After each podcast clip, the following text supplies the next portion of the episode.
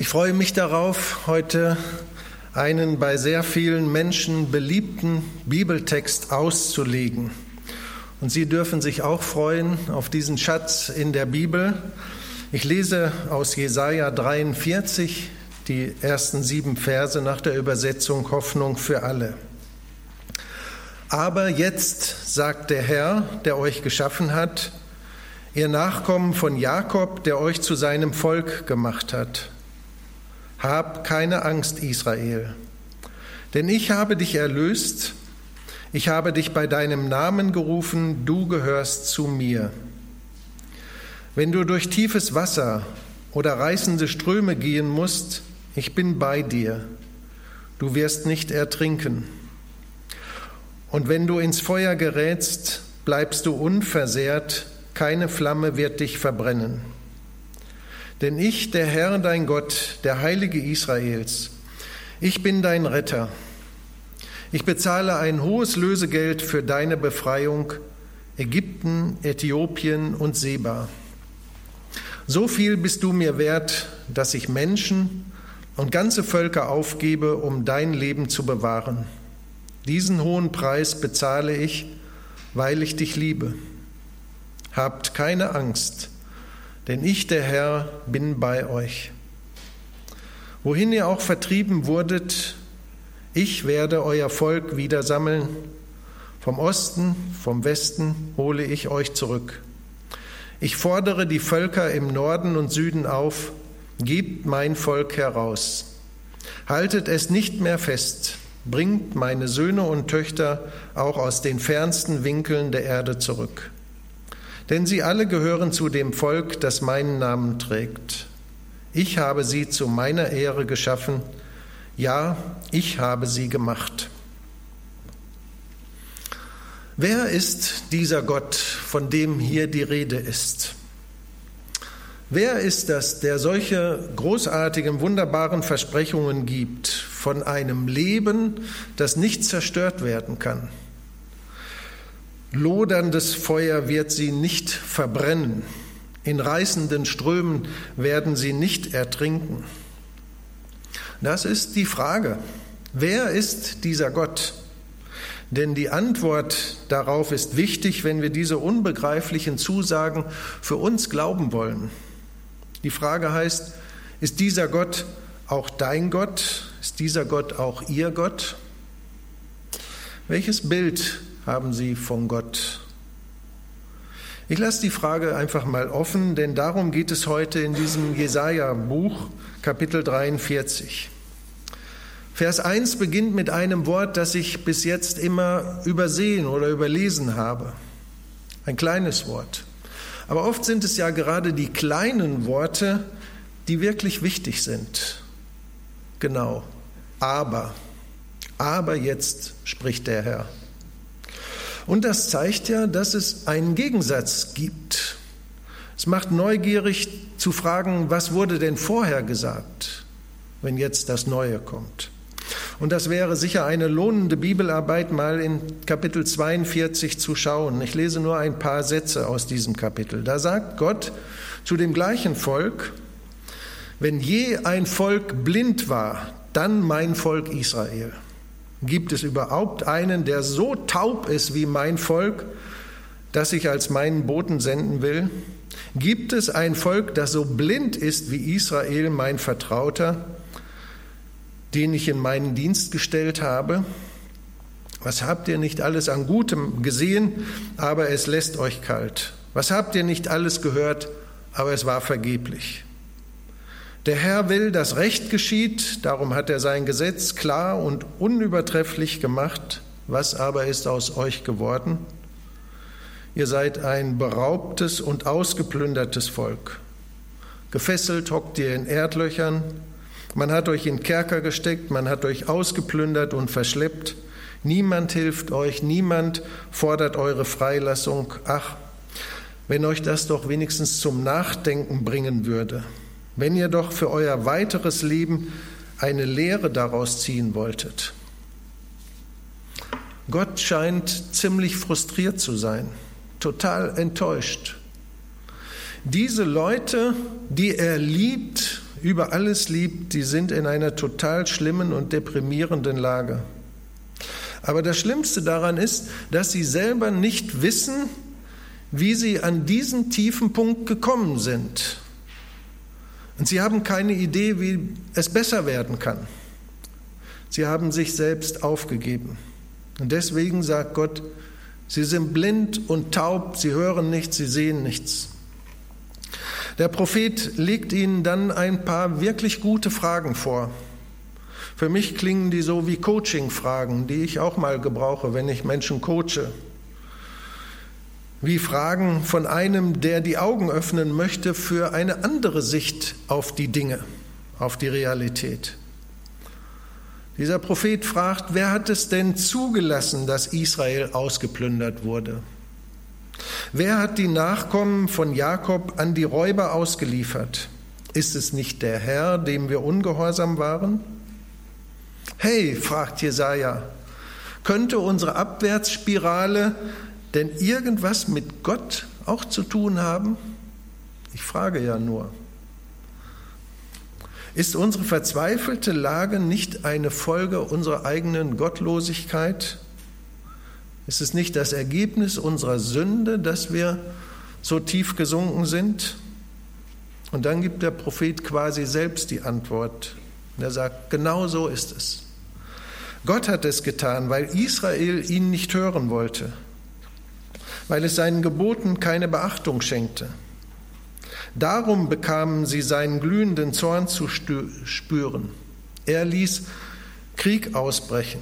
Sie waren eingeschlossen von loderndem Feuer, das ganze Land brannte, aber sie wollten nicht einsehen, dass der Herr sie straf.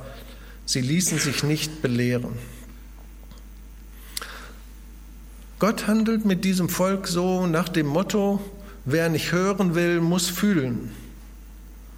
Der Gott Israels will sein Volk erziehen, doch er scheitert. Seine Leute stellen auf stur. Alle Maßnahmen nützen nichts, weder Zuckerbrot noch Peitsche. Wenn Eltern oder Lehrer an so einen Punkt kommen, dann resignieren sie vielleicht. Ich habe schon in der Zeitung gelesen, dass Eltern dann zur Polizei gehen und die Behörden vor ihren eigenen Kindern warnen. Manche Kinder sind im Heim, weil sie den Stempel tragen, schwer erziehbar. Gott sei Dank gelingt ja vielen Eltern die Erziehung. Aber ich kann euch sagen, als ich noch keine Kinder hatte, da konnte ich die besten Predigten über Erziehung halten. Aber heute, wo ich selber Kinder habe, das hat mich schon geerdet. Alle Ideale, die ich früher hatte, die sind ganz schön auf die Probe gestellt worden. Der Alltag mit den Kindern hat mich geerdet, aber nehmen wir mal an, was wäre, wenn mein Kind oder dein Kind in die Drogenszene rutscht? Was wäre, wenn mein Kind oder dein Kind sich in den Krieg mit der IS aufgemacht hätte? Was wäre, wenn du an einen Punkt kommst, wo du keinen Einfluss mehr auf dein Kind nehmen kannst? Was wäre, wenn dein Kind auf einen Weg des Abgrundes einbiegt und du stehst daneben und sagst, ich kann nichts mehr machen? Ja, ich kann fragen, was wäre, wenn Gott mit seinem Latein am Ende wäre? Denn so kann man diese Sätze ja verstehen. Gott gibt Israel nicht auf, Gott gibt seine Schöpfung nicht auf. Und dann sagt Gott etwas, er redet von Erlösung. Ich habe dich erlöst. Gott redet von einer tiefen persönlichen Beziehung und die wird deutlich, indem Gott bei deinem Namen ruft. Ich habe dich bei deinem Namen gerufen, ich kenne dich. Und Gott redet von einer unglaublich starken Liebe, die das Schlimmste erträgt. Du gehörst zu mir. Das ist im Herzen Gottes, wenn er unsere Lage sieht, unsere Lage als sündige Menschen. Erlösung, Beziehung, Liebe. Das alles hat einen Namen, den Namen Jesus. In dem Namen Jesus ist die Rettung. Dieser Vers, der vielen Menschen als Trostwort und Mutwort wichtig ist, dieser Vers spricht von Jesus. Natürlich wissen wir, dass Jesaja 850 Jahre vor dem, vor Jesus auf der Erde war und diesen Satz gesagt hat. Und doch war die Erlösung, die mit Jesus gekommen ist, schon damals bei Gott vorhanden. Deswegen sagt Gott, ich habe dich erlöst. Nicht du musst dich retten, sondern ich habe dich erlöst von den lebenszerstörenden Zwängen und Mächten dieser Welt. Ich habe dich erlöst von der Macht der Sünde. Wer ist dieser Gott, der hier redet? Es ist der Gott, der in Jesus in die tiefsten Tiefen und Abgründe menschlichen Lebens hineinkommt und Menschen erlöst und befreit, die durch eigene Sünde ihr Leben zerstören. Gott ist in Jesus bei dir, wenn du ganz unten bist. Wenn du dich selbst nicht verstehst, wenn du selbst an dir verzweifelt bist, wenn du in den tiefsten Tiefen angekommen bist, ist Gott mit seinem Latein noch nicht am Ende. Als ich vorhin hier vorne saß, habe ich diese schöne Deko gesehen. Ihr könnt das wahrscheinlich alles gar nicht sehen, aber hier unten steht ein Herz. Am tiefsten Punkt ist das Herz Gottes da. Wenn du in den tiefsten Tiefen angekommen bist, ist Gott mit seinem Latein noch lange nicht am Ende. Ja, da fängt er gerade erst an. Mit erfolgreichen Leuten, mit den Siegertypen, da kann ja fast jeder. Aber mit Versagern, mit Losern, mit Flüchtlingen, mit in sich Gefangenen, mit Gescheiterten, mit Verachteten, mit Ausgenutzten, mit Sklaven, mit Missbrauchten, ja, mit Sündern, da kann Gott. Mit denen kann Gott sogar richtig gut. Gott ist mit seinem Latein nicht am Ende niemals. Er kann erlösen, er kann vergeben. Der Schöpfer kann neues Leben schaffen, auch in ihrem Leben. Hab keine Angst, geliebter Mensch, ich habe dich erlöst. Ich habe dich bei deinem Namen gerufen, du gehörst zu mir. Ein zweites. Dein Leben, ihr Leben wird anders sein, wenn du erlöst bist. Vers 2, wenn du durch tiefes Wasser oder reißende Ströme gehen musst, ich bin bei dir, du wirst nicht ertrinken. Und wenn du ins Feuer gerätst, bleibst du unversehrt, keine Flamme wird dich verbrennen. Wir haben gerade in Jesaja 42 gelernt, worum es hier geht. Diese beiden Bilder stehen für alle Situationen, die normalerweise das Leben vernichten, die es zumindest bedrohen. Das ganze Land brannte, sagte Jesaja. Das ist ein Bild dafür, dass der Krieg das ganze Land überzog. Es geht um die Vernichtung allen, allen Lebens durch die Sünde der Menschen. Viele von uns haben die schrecklichen Bilder von Tsunami-Katastrophen in den letzten Jahren noch vor Augen, wie für viele Menschen diese reißenden Ströme zur Todesfalle wurden. Und wer vom Feuer eingeschlossen ist, wie wir das bei den Waldbränden in Kalifornien gesehen haben, hat ebenfalls keine Chance. Zum Glück gibt es in solchen Situationen die Feuerwehr, die Schlimmeres verhindern kann und Menschen aus solchen Gefahren retten kann. Und das Leben kann noch ganz andere Gefahren bergen, wo auch die besten Rettungskräfte nicht helfen können. Das Leben kann manchmal sehr hart gegen uns sein. Deine Eltern lassen sich scheiden, deine Frau hat einen anderen, dein Arbeitsplatz wird gekündigt, du bist unheilbar krank du wirst gemobbt, dein Kind stirbt. Das sind für viele Menschen gefährliche Erfahrungen, die sie sehr verletzen. Das ist wie eine Feuersbrunst oder wie ein reißender Strom, der rücksichtslos vernichtet. Das übersteht keiner so einfach. Und nun sagt Gott hier, das Leben der erlösten Menschen wird nicht zerstört, selbst durch Feuer und Flut nicht. Gott ist bei dir. Ich sage das mit sehr großer Zurückhaltung. Es fällt mir nicht leicht zu zitieren, was Paulus im Römerbrief schreibt.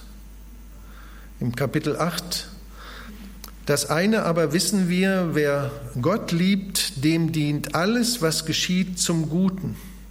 Dies gilt für alle, die Gott nach seinem Plan und Willen zum neuen Leben erwählt hat.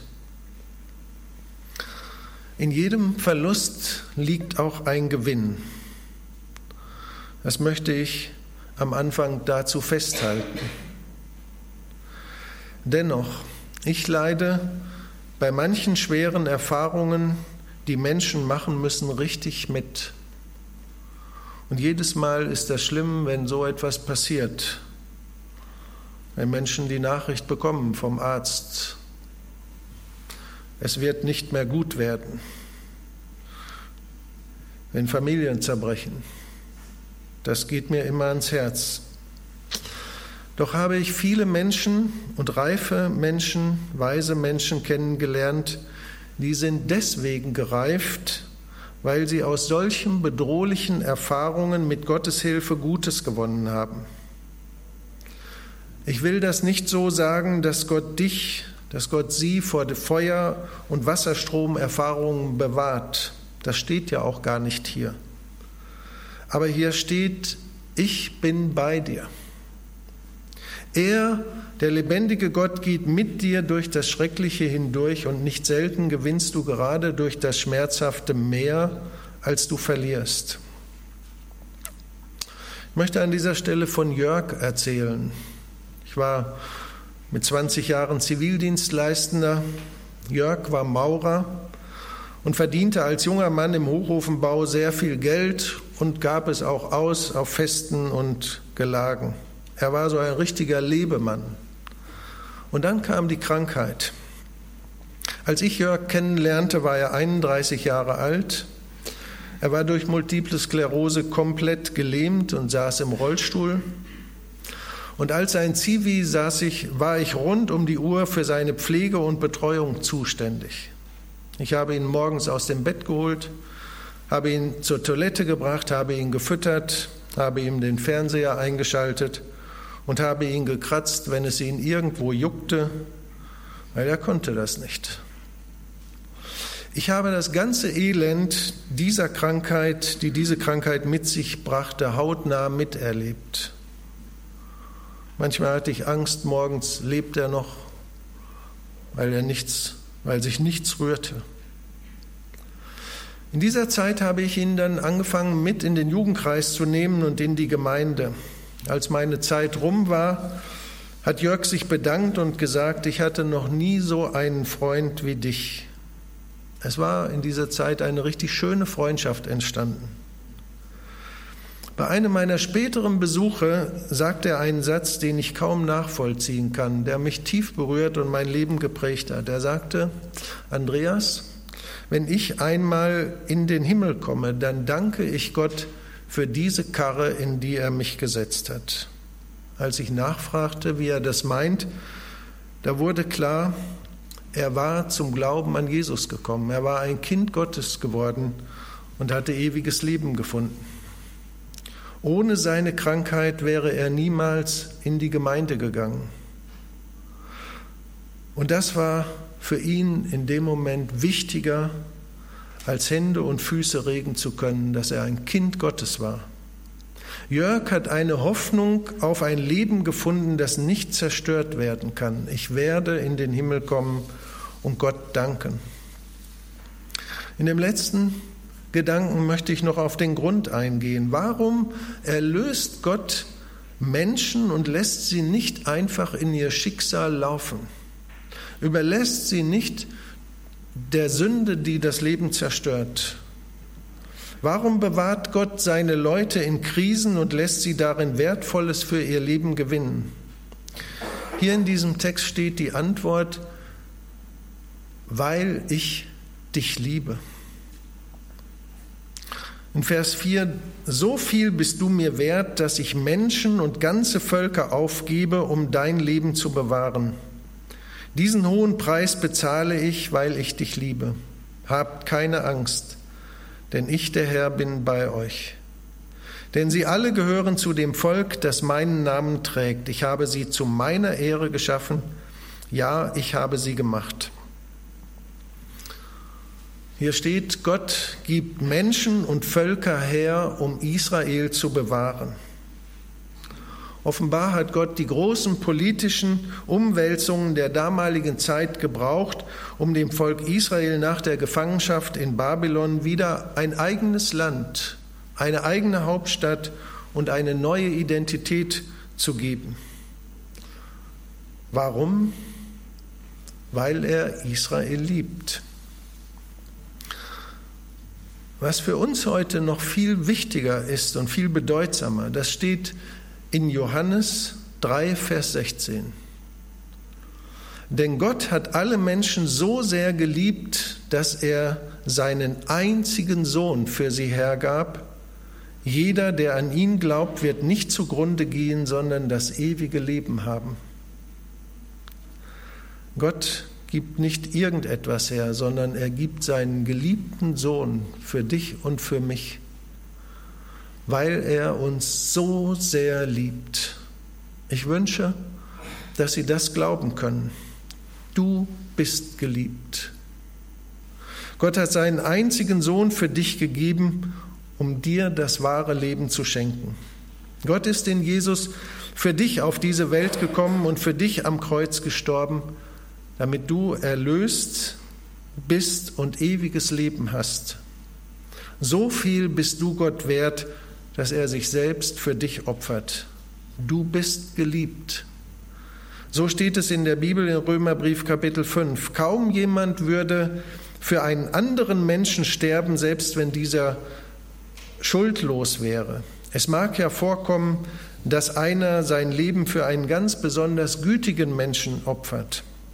Gott aber beweist seine Liebe zu uns gerade dadurch, dass Christus für uns starb, als wir noch Sünder waren, als wir noch gegen Gott waren und ihn nicht geachtet haben. Ich weiß nicht, wie Ihre Lebenssituation gerade ist. Ob Sie ganz oben sind oder ganz unten oder irgendwo dazwischen. Gott sagt, hab keine Angst ich habe dich erlöst, ich habe dich bei deinem Namen gerufen, du gehörst zu mir. Das gilt. Egal, an welchem Tiefpunkt sie in ihrem Leben sich gerade befinden. Du bist geliebt, sie sind geliebt. Gott ist ein Gott mit einem Herzen voller Liebe. Er will gerade die retten und an sein Herz ziehen, die am Ende sind. Und darum lade ich Sie ein, diesem Gott zu vertrauen, vielleicht auch wieder ganz neu, vielleicht zum ersten Mal.